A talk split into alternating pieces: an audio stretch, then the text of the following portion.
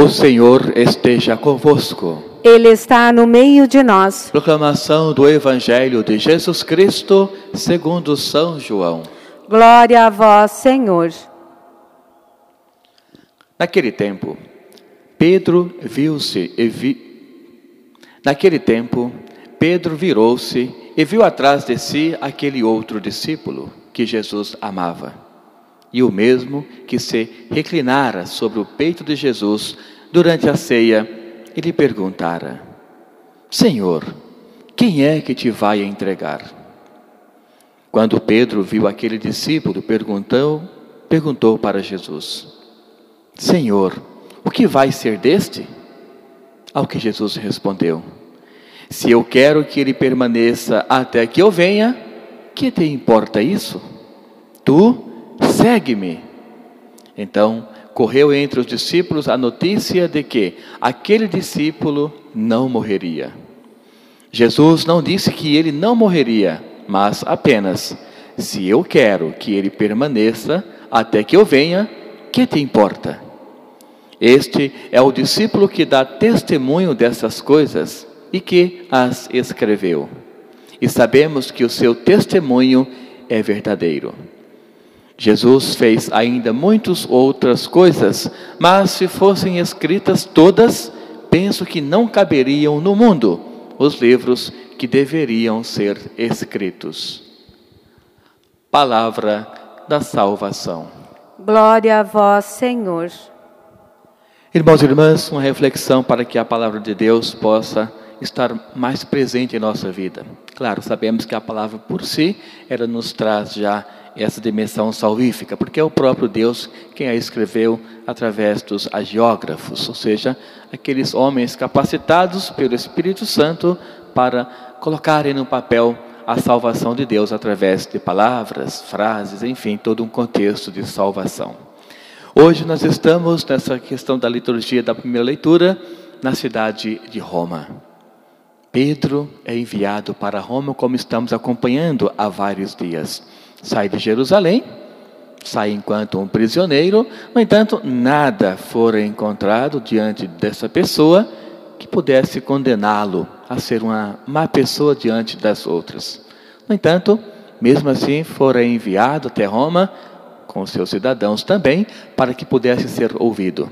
E mais uma vez, irmãos e irmãs, Pedro dá testemunho daquilo que ele aprendeu e recebeu de Cristo não se intimidou. Ele mesmo falou: Olha, estas algemas que eu agora estou carregando não é por merecimento meu, ou seja, não fiz nada que pudesse para merecê-las, mas é por causa que eu lutei para a salvação daquele povo. Ou seja, é por causa de Jesus. Eu defendi este homem, mesmo assim eles não quiseram, não aceitaram as minhas palavras ou o conceito de salvação.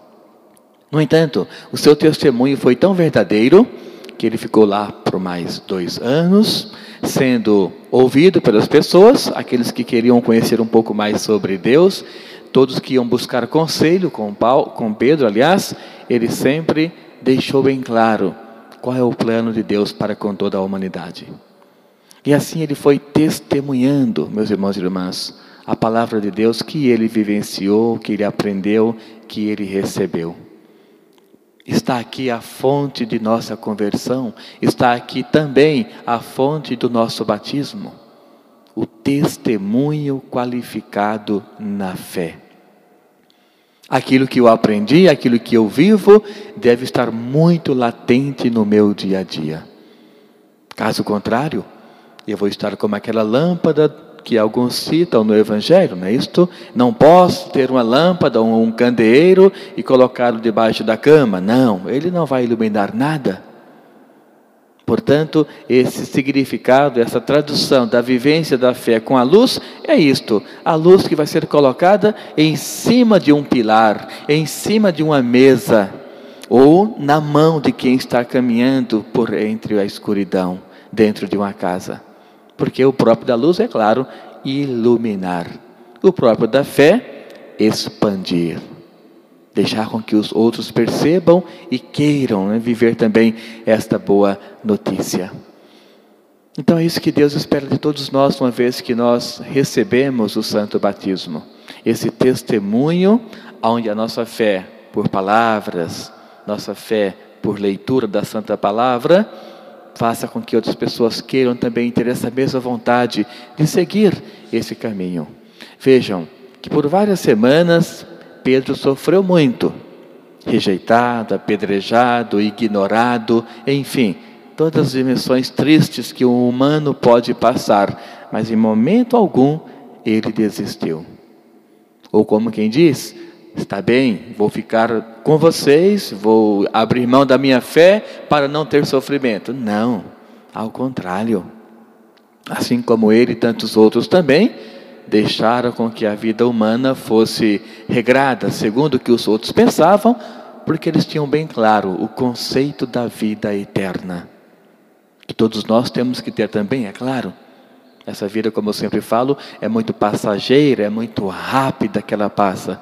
Mas o que nós buscamos, o que nós estamos almejando, segundo a nossa fé, claro, é o que Deus confiou para nós. A vida eterna, a namorada eterna, namorada que o Pai preparou para todos nós. Então vivamos nossa fé. A nossa fé é essa chave que vai abrir essa morada eterna. Pedro deixou bem claro, por não desanimar em momento algum na dimensão humana, porque almejava, claro, a vida eterna, foi com que a sua fé, a sua vivência, foi essa grande chave, onde com a sua morte, através da evangelização, que ele tanto mencionou e viveu, aliás, ele abriu então as portas para a sua casa eterna, junto do Pai, junto com Jesus. Então é isso que Deus quer que nós façamos no nosso dia a dia também uma vida regrada com a ação do Espírito Santo. E aqui vai então entrar um pequeno conceito do Evangelho de São João, quando alguém pergunta para Jesus né, sobre quem vai estar aqui, quem vai estar retraído, vai estar aqui em nosso meio, ele vai continuar vivo, ele vai estar, vai ser destituído, e Jesus simplesmente não dá uma condenação. Simplesmente façam que as pessoas compreendam que o julgamento, primeiro, ele não é da parte de Deus. Deus não julga as pessoas nesse intuito. A nossa consciência é quem vai nos levar a um modelo de conversão. Aquilo que eu fiz errado, com a maturidade humana e espiritual, eu vou compreender. Eu vou voltar.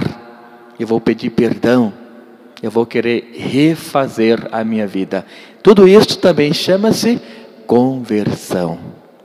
Então vejam que nesse período pequeno da vida humana, Deus nos dá várias oportunidades para que tenhamos a conversão.